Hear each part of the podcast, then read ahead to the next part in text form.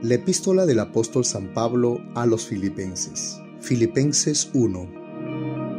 Pablo y Timoteo, siervo de Jesucristo, a todos los santos en Cristo Jesús que están en Filipos con los obispos y diáconos. Gracia y paz a vosotros, de Dios nuestro Padre y del Señor Jesucristo. Doy gracias a mi Dios siempre que me acuerdo de vosotros, siempre en todas mis oraciones rogando con gozo por todos vosotros por vuestra comunión en el Evangelio desde el primer día hasta ahora, estando persuadido de esto, que el que comenzó en vosotros la buena obra, la perfeccionará hasta el día de Jesucristo. Como me es justo sentir esto de todos vosotros, por cuanto os tengo en el corazón y en mis prisiones y en la defensa y confirmación del Evangelio, todos vosotros sois participantes conmigo de la gracia porque Dios me es testigo de cómo os amo a todos vosotros con el entrañable amor de Jesucristo. Y esto pido en oración, que vuestro amor abunde aún más y más en ciencia y en todo conocimiento,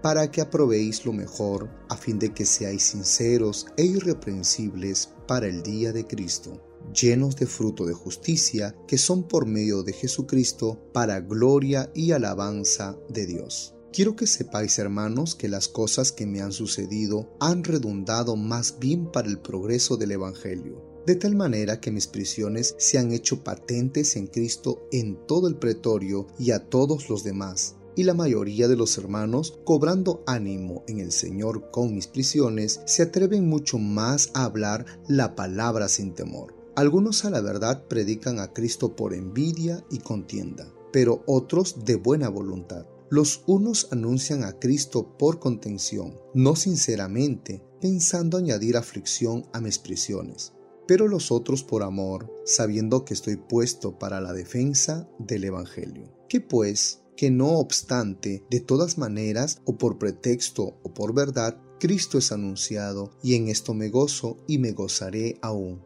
porque sé que por vuestra oración y la suministración del Espíritu de Jesucristo, esto resultará en mi liberación, conforme a mi anhelo y esperanza de que en nada seré avergonzado. Antes bien, con toda confianza como siempre, ahora también será magnificado Cristo en mi cuerpo, o por vida o por muerte porque para mí el vivir es Cristo y el morir es ganancia. Mas si el vivir en la carne resulta para mí en beneficio de la obra, no sé entonces qué escoger, porque de ambas cosas estoy puesto en estrecho, teniendo deseo de partir y estar con Cristo, lo cual es muchísimo mejor. Pero quedar en la carne es más necesario por causa de vosotros y confiando en esto, sé que quedaré que aún permaneceré con todos vosotros para vuestro provecho y gozo de la fe, para que abunde vuestra gloria de mí en Cristo Jesús por mi presencia otra vez entre vosotros